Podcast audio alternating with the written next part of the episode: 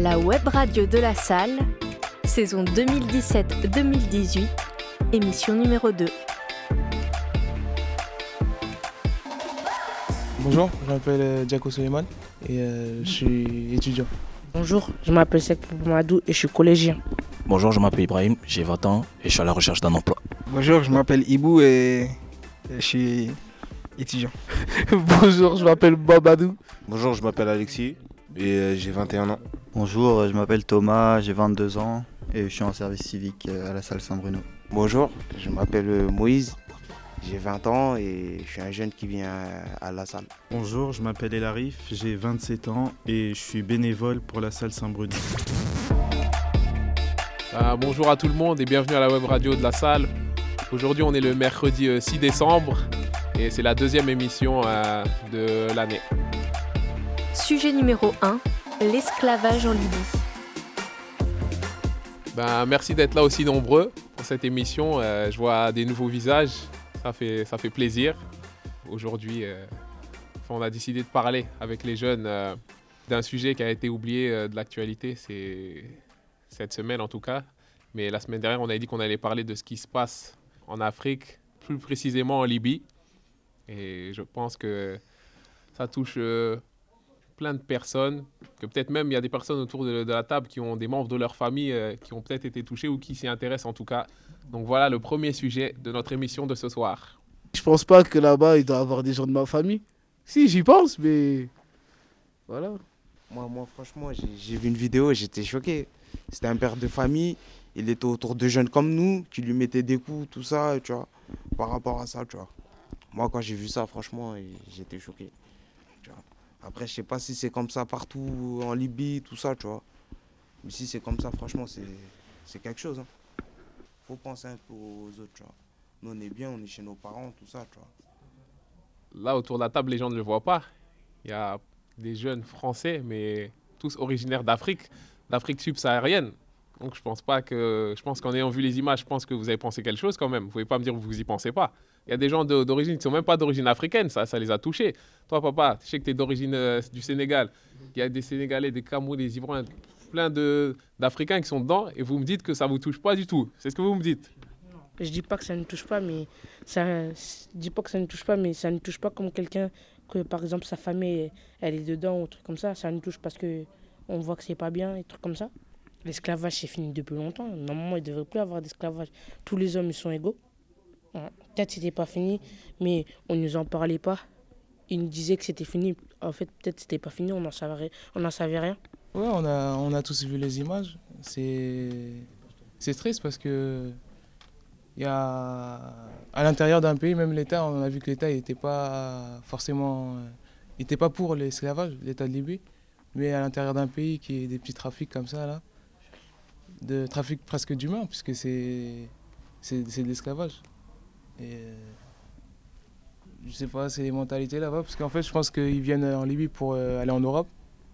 Et là-bas, comme ils peuvent pas y aller, bah, ils les retiennent. Et ils demandent, euh, ils demandent bah, de les payer, sinon, ils en plus pour 400 euros. Donc, l'être humain pour 400 euros, c'est c'est insultant un peu. Pas- Même un animal, tu le vends plus cher. Ben, ça choque, après, voilà. Tu peux qu'être choqué. hein. On ne peut pas faire grand, grand, grand, grand chose, à part manifester, euh, des trucs comme ça. Moi, je, suis- je- suis parti, moi, quand ils ont fait la manifestation. Quand ils étaient vers l'échange, j'étais là-bas.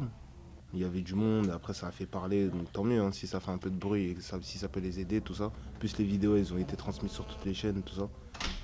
Ouais, c'était bien. C'est là, ça vient d'être dénoncé, mais c'était en place depuis longtemps, ça. Maintenant, pour revenir aux manifestations, euh, justement, quelle sera la suite, à votre avis?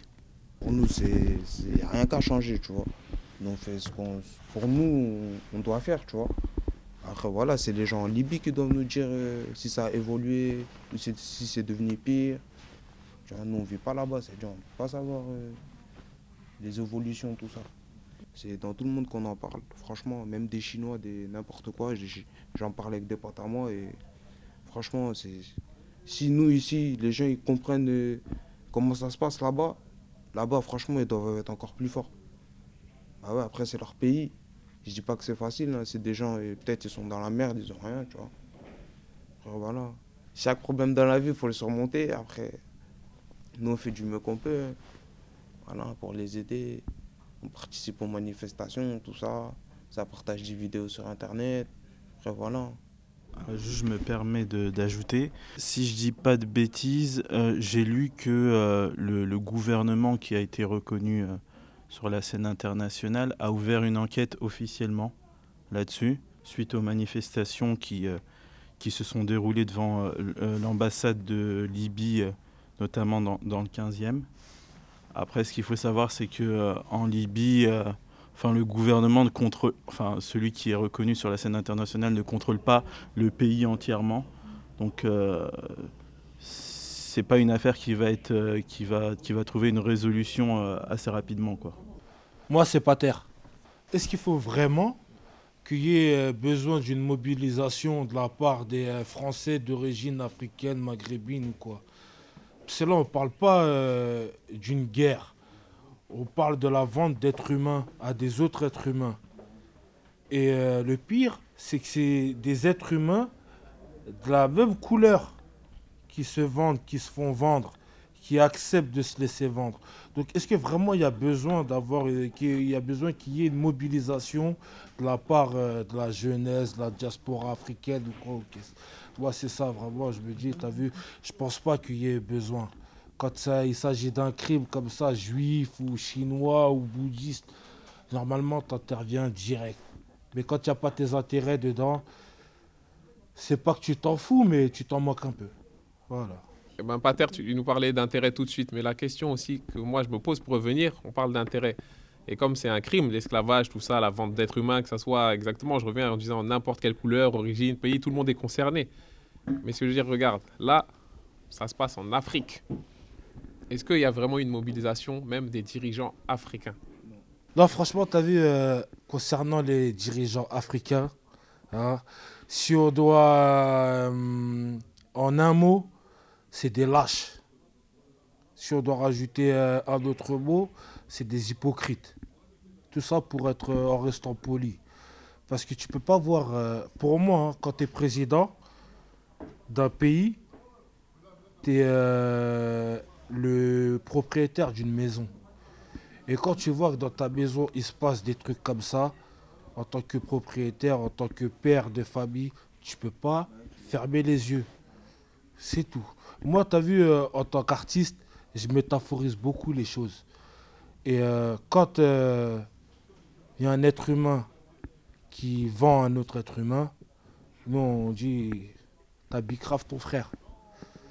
Et quand tu vends ton frère, je pense pas que ton père va accepter que tu vendes ton frère.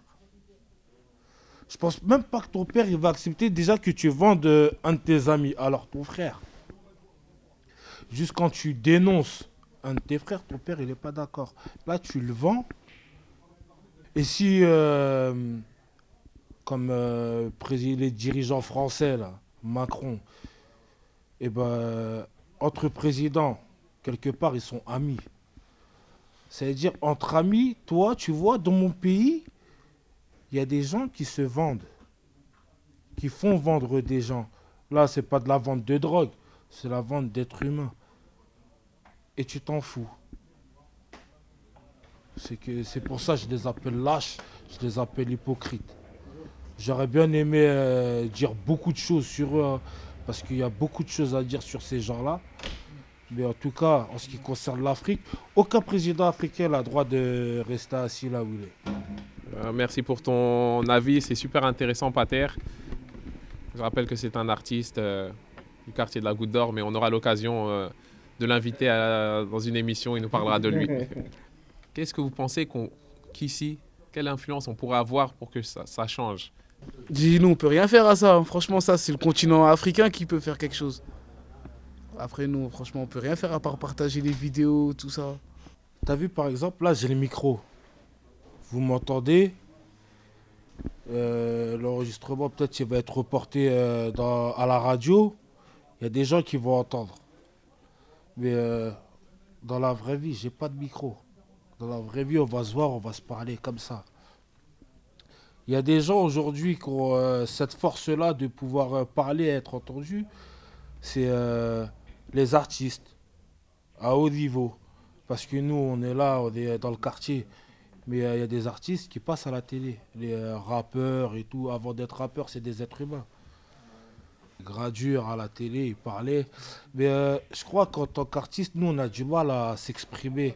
Quand, les- Moi, j'ai jamais été sur un plateau de télé. Peut-être que le bon fait que c'est pour des raisons comme ça, que c'est pas mieux là où je suis. Mais euh, t'as vu, si chaque artiste il commençait à l'ouvrir, rapper une fois, vraiment, parce qu'il y en a beaucoup en plus, ils se disent hardcore. Si vraiment tu es hardcore, fais un son sur le président. Si vraiment tu es un mec de la rue, euh, tu portes tes, tes couilles, fais un morceau sur le président. Un morceau, ce morceau-là, c'est sûr, il va tourner. Parce qu'aujourd'hui, il y a beaucoup de merde qui tourne. Donc un morceau comme ça, concret, il va tourner. Mais comme aujourd'hui, quelque part, un artiste, c'est comme un président. Tu es élu par le public. Et après, ça génère de l'argent. Président, tu es élu par le peuple. Et après, tu es libre de faire ce que tu veux. Et ben, les artistes, déjà, s'ils pouvaient faire quelque chose, je pense, hein, c'est eux d'abord. Tout de suite, là, tu ramènes Maître Gims, en une heure de temps, la rue, elle est remplie. Tu vois? Maître Gims, il l'a fait pour la Syrie. Euh, à ce qui paraît, il a fait un concert pour la Syrie. Pourquoi il ne fait pas un concert pour euh, la Libye? Même pas un concert. Juste, il loue une salle et il s'exprime. Il a peur de quoi? C'est pas quelqu'un qui a grandi dans la rue. Normalement, ils n'ont pas peur de ça. La crime, aujourd'hui, il a, a une force. Jules, il a une force. Jules, même, j'en suis sûr, Jules même, il le ferait plus facilement que euh, des mecs comme Booba ou Rof ou Maître Gims. même. Voilà. Booba, il a fait une vidéo où il était euh, à la plage en train de euh, se faire courser par un éléphant ou je sais pas quoi. La vidéo, elle a tourné. Ça veut dire que si Booba, il dit, c'est un truc de malade. En plus, comment lui, il a son franc-parler. Si vraiment il s'exprime sur ce sujet-là, tous les présidents, ils vont l'entendre. Ça va passer à la télé. Euh, un mec comme Fianso, il a bloqué l'autoroute pendant euh, même pas 5 minutes pour un petit clip, histoire de. Il a rien fait de mal. C'est passé à la télé. Si euh, Fianso, il arrive à dire, vous vendez vos frères, les présidents, ils sont là, ils vous regardent comme si c'était un match de foot, mais quand on leur en parle, ils font la sourde oreille. Vous êtes tous des lâches, tous des merdes. Des fois, franchement, c'est pour rester poli. voilà. Merci beaucoup pour ta participation, Pater. Ouais, mais après, un peu, je suis d'accord avec Pater sur le fait que les artistes, après, c'est eux qui choisissent, mais je pense qu'ils ont une sorte de responsabilité dessus. Et voilà, après, ils, ils, ouais, ceux qui sont surtout euh, connus, enfin, j'ai pas besoin de citer de nom, mais bref, que ça soit rap ou rock ou autre chose, voilà, ils ont. Je pense qu'ils ont leur rôle à jouer, s'ils le veulent, bien sûr. Mais après, comme tout le monde, j'ai vu les vidéos, euh, ça m'a choqué. euh, ça m'a troublé aussi. Je suis originaire d'Afrique. Euh, je sais très bien qu'en Afrique, dans plein plusieurs pays euh, de la zone, pas forcément que la Libye, aujourd'hui il y a encore de l'esclavage.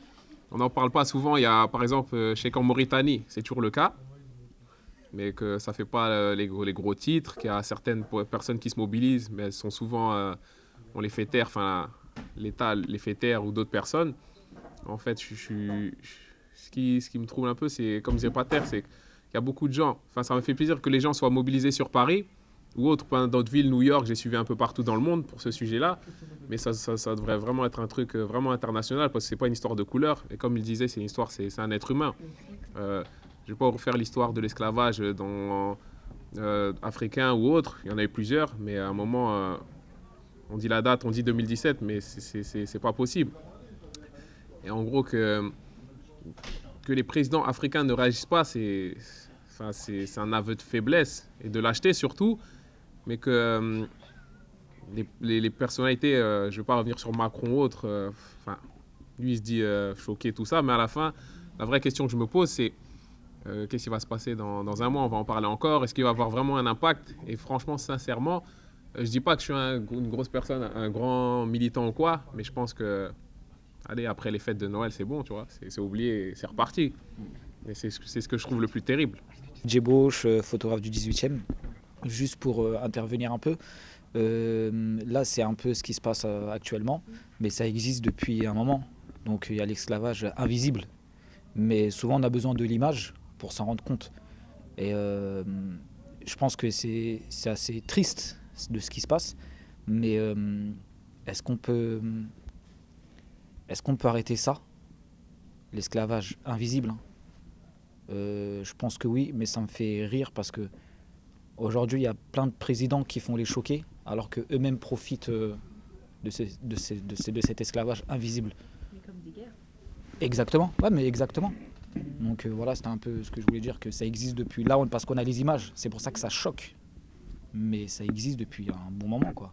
Enfin, que l'esclavage soit aboli, je- moi, j'ai envie de rire. hein. Vraiment, je- j'en rigole, quoi. Là, ça fait plus de deux ans que je fais un reportage photo sur la goutte d'or.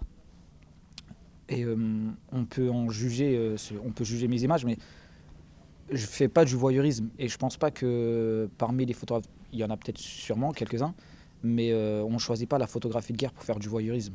Donc c'est vraiment pour montrer ce qui se passe, le reflet de- d'une vie et d'une situation. Donc euh, ouais, on a besoin d'images. Certaines peuvent être fortes, choquantes, mais on en a besoin. Malheureusement aujourd'hui, pour y croire, il faut, il faut voir quoi. Ce qui se passe en Libye, franchement, moi ça me plaît pas, moi. Parce que c'est des personnes qui ont, tu vois, les gens ils ont pas demandé ça, les gens voulaient pas ça, les gens, les gens voulaient venir en Europe ou je sais pas, faire passer une bonne vie, ils voient qu'ils sont, ils, se trouvent dans des, dans des traquenards bizarres. Ça c'est sûr que j'aurais aimé quelqu'un vienne m'aider, mais après qui va venir m'aider?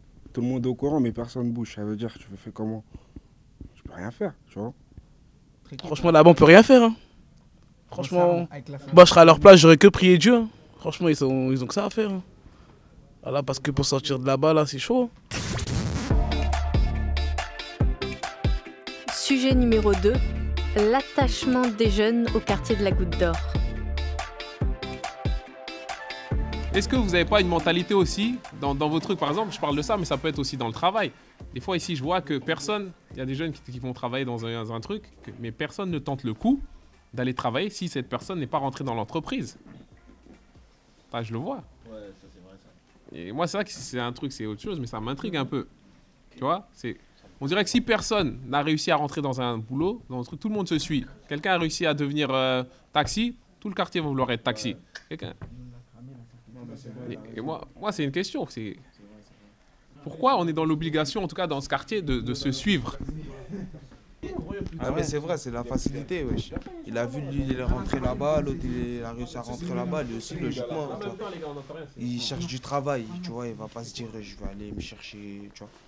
Il voit, il y a deux, trois potes à lui, ils ont fait un CV, ils sont partis là-bas, ils ont été pris. Lui aussi, logiquement, il va y aller, tu vois. Comme tu as dit, c'est dommage, hein. Voilà, c'est dommage. c'est vrai. J'ai des amis, j'ai cinq amis, mais aucun n'est dans la même branche, mais vraiment ils font des choses qui n'ont rien à voir, tu vois. Ouais, et je me demande pourquoi aujourd'hui, Tout le monde fait pareil. voilà, surtout précisément dans le quartier de la Goutte d'Or, je connais plein de jeunes qui euh, ne cherchent pas autre chose, euh, à faire autre chose qu'un de leurs amis fait. J'ai l'impression que tout le monde veut faire comme tout le monde, tu vois. Moi, je voulais aussi rebondir sur ce ce que tu as dit. Qu'est-ce qui fait en sorte, euh, comment on soutient les gens? Je pense qu'aujourd'hui, une fois de plus, ça rejoint un peu l'image ou la rencontre. On a besoin de voir pour faire, tu vois. Moi, quand j'étais parti avec euh, les Neugeux là au Brésil, c'est vraiment sur, euh, sur le tas. Quand on rencontre, quand ils ont rencontré des handicapés, on- donc on a fait un échange culturel, musée, etc., avec des, des sourds-muets, des, aveugles et tout. Mais on sait tous qu'il y a des handicapés, on sait tous qu'il y a des SDF, etc. Surtout là, en, en ce moment en hiver, on sait tous qu'il y a des gens qui sont dehors, tu vois. On le sait, mais tant qu'on ne voit pas et tant que ça ne nous concerne pas, tant que ça ne touche pas un minimum, on fait rien. Donc souvent, on a besoin d'eux.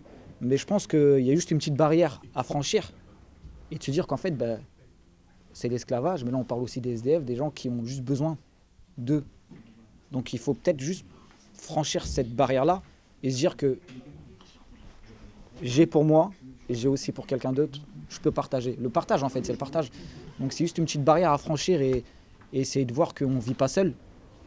Et euh, justement, on est dans un pays où on est tous mélangés, on a cette culture. Voyager, les frontières, il faut, les dépasser. Il y a toujours une barrière à franchir.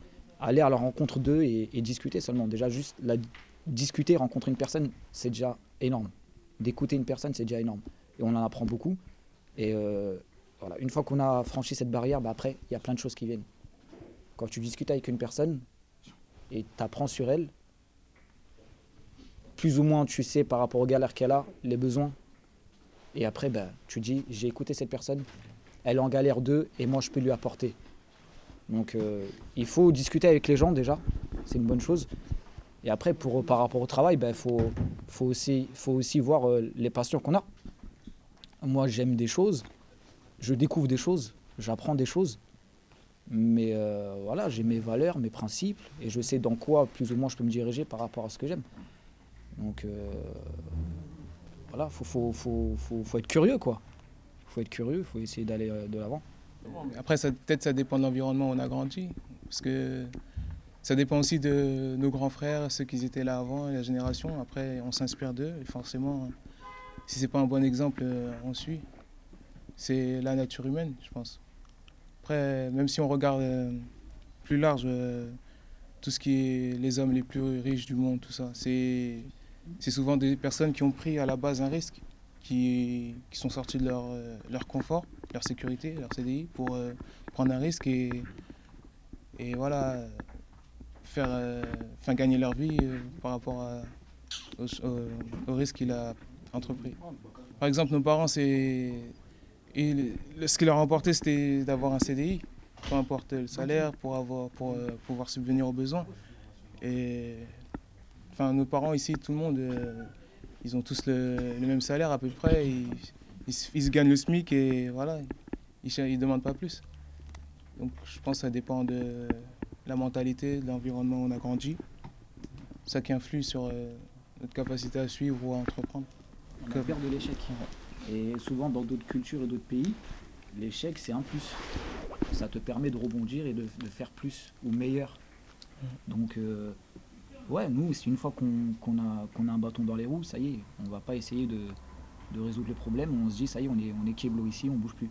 Alors que d'autres, bah, ils vont essayer de changer la roue pour avancer plus loin. Et, je pense qu'on a peur de l'échec, vraiment. C'est vrai, il a raison. Il a raison. Ici, je crois, les gens, ils ont, ils ont peur de l'échec. C'est pour ça que si une personne de ce quartier, on va dire, elle réussissait dans quelque chose, ça pourrait donner de l'inspiration à d'autres gens. Pour qu'ils euh, pour rebondir sur quelque chose, créer quelque chose, faire, faire son thème, faire quelque chose quoi. Et ça, ce qu'il vient de dire pour moi là, c'est intéressant. J'écoute ce qu'il est en train de dire. Parce que moi là actuellement aussi, je suis en train de faire quelque chose et j'écoute tous les conseils qu'on me donne là. J'écoute tous les conseils qu'on me donne. Ça fait ça c'est important d'écouter des choses comme ça en fait. Important. Je comprends hein, l'histoire de la peur de l'échec et je, je, je, vois ça ici, mais je dirais aussi, euh, par exemple, il y a, on dit à l'échec, mais je vais faire une comparaison sur des jeunes qui, avaient, euh, qui ont des qualités, qui ont eu des chances de réussir. Euh, dans le sport, justement, je pense à un ou deux jeunes vraiment qui étaient en centre de formation, qui étaient appelés par de très très gros clubs européens et qui au final n'ont rien, euh, n'ont rien fait, mais vraiment. Et les clubs les cherchaient. C'est pas tout, tout le monde a fait du sport ici, joue au foot.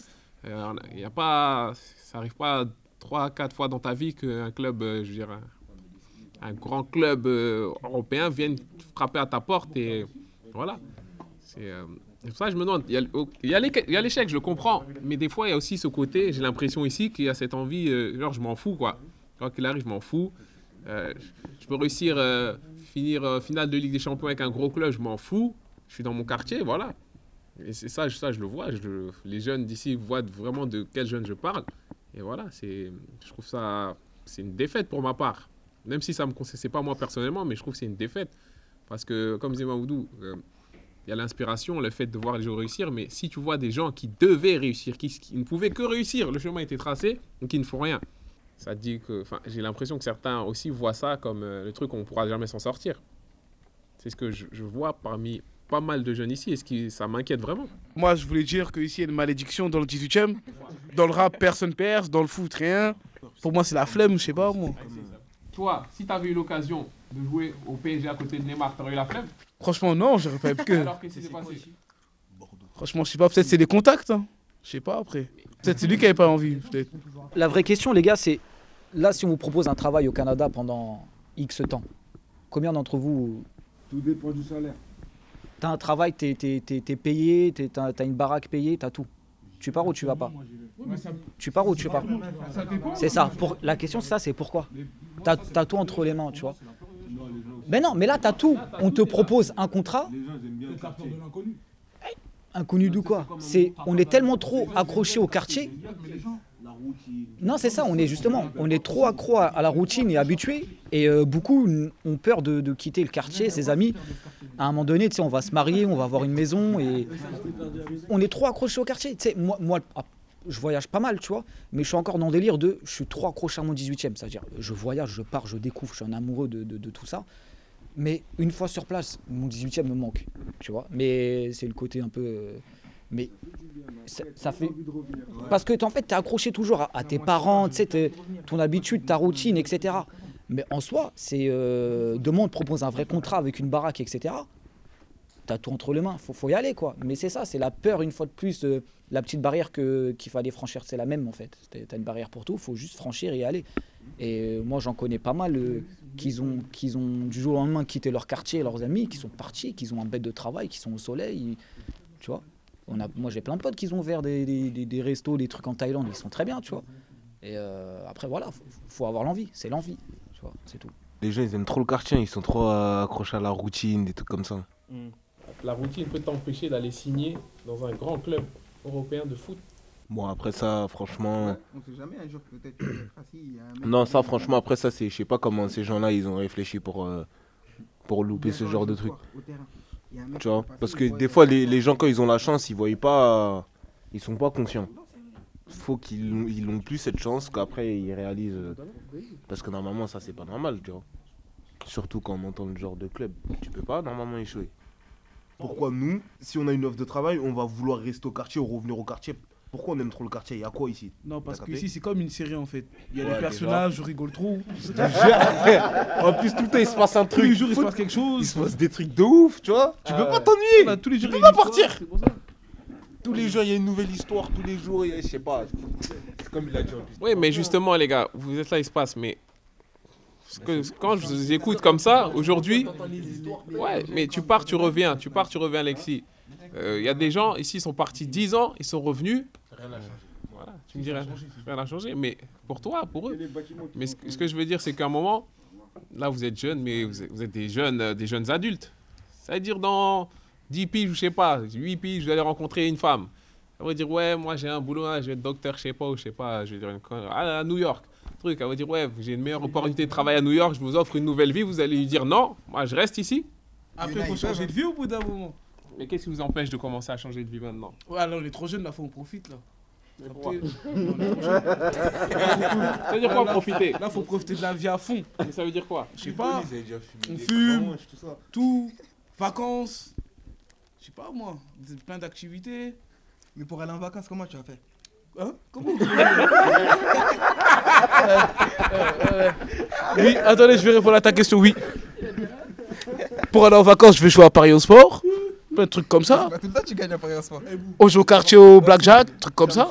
Oh, Là, je vais pour répondre un peu euh, à ce que tu disais. Le quartier de la Goutte d'Or, il y a une histoire. Quand tu rentres dedans, tu sens que c'est pas comme les autres quartiers. C'est populaire, voilà, il y a une mixité, etc. C'est le quartier. Donc, ça réunit beaucoup de gens, tout comme une ambiance de cité ou autre. Tu vois, c'est le fait qu'on soit, c'est famille. Donc, c'est tellement familial que euh, demain, tu as beau quitter ta famille, Boulogne, etc. Tu seras toujours accroché à, à, ton, à ta routine de avec la- l'amour que tu as pour ta famille, tes parents, etc. Donc c'est ça, c'est beaucoup familial le quartier. Donc je pense qu'il y a un peu de ça. Mais euh, avant de parler de boulot, de, de, de partir travailler dans tel ou tel endroit, moi ce que je trouve important, c'est de savoir ce qu'ils aiment, ce qu'on aime dans la vie. Tu sais, les gens, ils veulent faire du fric, travailler dans tout et n'importe quoi pour faire du fric. Mais il faut aussi savoir ce, qu'on aime dans la vie, tu vois. Moi, mon gamin, euh, l'école aussi, c'est très important, c'est bien l'école. Mais demain, mon gamin, il vient me voir, il me dit Papa, moi, je suis pas fait pour l'école. J'ai une passion, c'est ça. J'aime ça, je veux travailler dedans, et je veux voyager dans ci, dans ça. Ou je- c'est ce que je veux faire. Je quitte l'école parce que j'aime ça, cette passion, cet art ou autre. Je peux pas, moi, forcer mon gosse à continuer l'école s'il aime pas, alors qu'il a une passion et qu'il aime quelque chose. Donc, pareil, moi, je pense que ce qui est, ce qui est important dans la vie, c'est de savoir ce qu'on aime. Une fois qu'on sait, une fois qu'on sait ça, je pense qu'on serait mieux dirigé. Je pense qu'il faut d'abord se poser la question, tu vois. Moi, quand, moi, quand je vous regarde, je- je- si, si tu me dis ce que t'aimes, tu serais directement plus ou moins. Je te, Alexis, je te regarde, mais ça concerne tout le monde. Faut quand on se réveille, qu'on se regarde dans un miroir, c'est une fois qu'on sait qui on est, ce qu'on aime et ce qu'on veut faire. La routine, on la boycotte. Enfin, la routine de galère, on la boycotte. On est dirigé par ce qu'on a envie, ce qu'on en voudrait bien, ce qu'on voudrait bien faire. Donc, euh, et ça nous permettrait de quitter le quartier justement. Si on se réveille et qu'on sait même pas ce qu'on kiffe et ce qu'on veut faire de notre journée, on est perdu.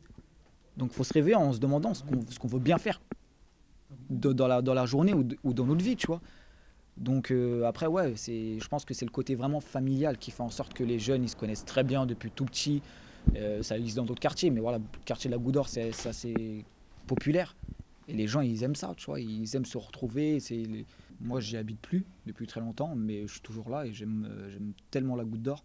Mais après, voilà, moi, j'ai passé l'âge de traîner 10 heures dans, dans la rue, mais j'aime venir, rester 30 minutes avec euh, des frérots, go- rigolerie un peu, et, après, je continue ce que j'ai à faire, tu vois. Mais je pense que, ouais, je pense que ils aiment beaucoup, la preuve, ils sont toujours là. Bon, bah, je m'appelle Chamas. Bah, pour faire un petit, petit résumé sur ma, ma situation, bah, après, j'ai commencé à jouer au foot. J'ai joué au centre de formation du CFFP, Orly. J'ai commencé. Après, j'ai j'ai quitté, je suis allé au Rexstar. Du Rexstar, j'ai fait championnat sport. Championnat sport, j'ai fait des tests. Après, j'ai fait des bêtises. Voilà, après, je suis, allé, je suis revenu, je fais des. j'ai pas fini, PD, moi. Après, je fais des bêtises. Après, euh, voilà, ma mère m'a envoyé en, Afrique, tout ça. Deux ans. Voilà, deux ans, wesh. Après, je suis revenu, tu vois. Là, j'ai. Mon, frère et mon cousin, ils ont, ils ont ouvert un truc, un restaurant, US Cantine. Je travaille là-bas, tout ça. Bah, Après, là, j'ai fait une petite pause, tu vois. Et là, je me suis dit, je vais reprendre le foot. Ça veut dire, là. Et bientôt, là, d'ailleurs, j'ai des entraînements, j'ai des tests. Au PFC à Pantin. Et j'attends, là, et je vais commencer bientôt. Mais qu'est-ce qui t'a éloigné de ça Sortie, les quartiers, les fréquentations, bah, hein, bah Barbès, le 18e, les environs Marcadé. Voilà, on s'amuse à faire des bêtises. Voilà. Après, ça nous a pris. Tu vois, on a préféré. Hein J'ai préféré, après, comment dire, j'ai préféré la rue que. Tu vois. Là, là je fume plus d'ailleurs. Pour information, je fume pas. Ouais, je fume plus. J'ai arrêté. Ouais, j'ai arrêté. Ouais, j'ai arrêté. Je fume plus même les clopes. Je fumais pas de clopes à la base déjà. Je fume pas. Voilà. Et voilà, donc euh, j'ai des tests, comme je t'ai dit. Et là, je reprends, là, je me mets de sérieux. Là. Voilà, quoi. Après, voilà, on va voir ce qui, ce qui, comment dire ça. Ça marche, ça marche, ça marche pas, ça marche pas, c'est pas grave, on, on lâche pas. Voilà, quoi. Après, vas-y, c'est comme ça. Ça fait partie de la vie. Merci pour ton témoignage, Chamas. Mais justement, c'est pour ça que j'insiste vraiment. Chamas qui aurait pu faire quelque chose dans le foot, on va dire qu'il a été pris par la rue. Euh, L'autre personne dont on parlait, il a été pris par la rue. Mais moi, vraiment, c'est comme je vous dis, la, question, c'est qu'à un moment, on me dit la rue, on me la rue, vous y allez. Mais comme je le dis, moi, je pense qu'il y a un truc négatif dans le fait que, je pense qu'aussi, vraiment, sincèrement, que beaucoup de jeunes ici ne savent pas reconnaître leurs amis de leurs ennemis. Sincèrement, je le pense vraiment. Et ça, je l'ai vu, je ne vais pas faire l'ancien quoi. Je l'ai vu dans les profils. Ça fait des années que je travaille à la salle. Moi, j'ai habité le quartier. Et beaucoup de jeunes euh, suivent des personnes qui veulent euh, pas forcément leur réussite, mais ils le pensent. Et, quand ils voient les personnes contraires, ils n'arrivent pas à faire la différence. Et ça, c'est un truc que j'ai vraiment vu. Euh, j'ai des amis qui l'ont vécu dans ce quartier. Ça m'intrigue vraiment. C'est quelque chose parce que je vais faire juste, on est dans le 18e, je connais des gens dans le 19e. Euh, Il y a des jeunes, le, même type à peu près de quartier, c'est pas la hauteur, tout ça. Mais quand un ou deux ont eu une opportunité où ils allaient peut-être arriver dans le foot, mais tout le quartier les a poussés, les personnes les ont vraiment poussés. Et ces personnes-là, aujourd'hui, elles sont dans des gros clubs. Pourtant, elles n'étaient pas plus fortes que des personnes qui sont dans le quartier de la, d'Or. Et ici, j'ai l'impression que c'est l'inverse. C'est que, limite, euh, on se réjouira de ta chute. Tu sais, dans, ce quartier, c'est vrai. Les gens, ils veulent ta réussite, mais ils veulent pas que tu réussisses avant eux. C'est ça. Si tout le monde réfléchit comme ça, il y en a tout, personne ne va s'en sortir. Personne ne va s'en sortir. Personne ne va réussir ce qu'il a voulu, ce qu'il a commencé. Et ça, c'est. Ça, ça fait mal. L'émission de la salle s'est terminée. Rendez-vous un mercredi sur deux à la salle pour participer à l'atelier web radio.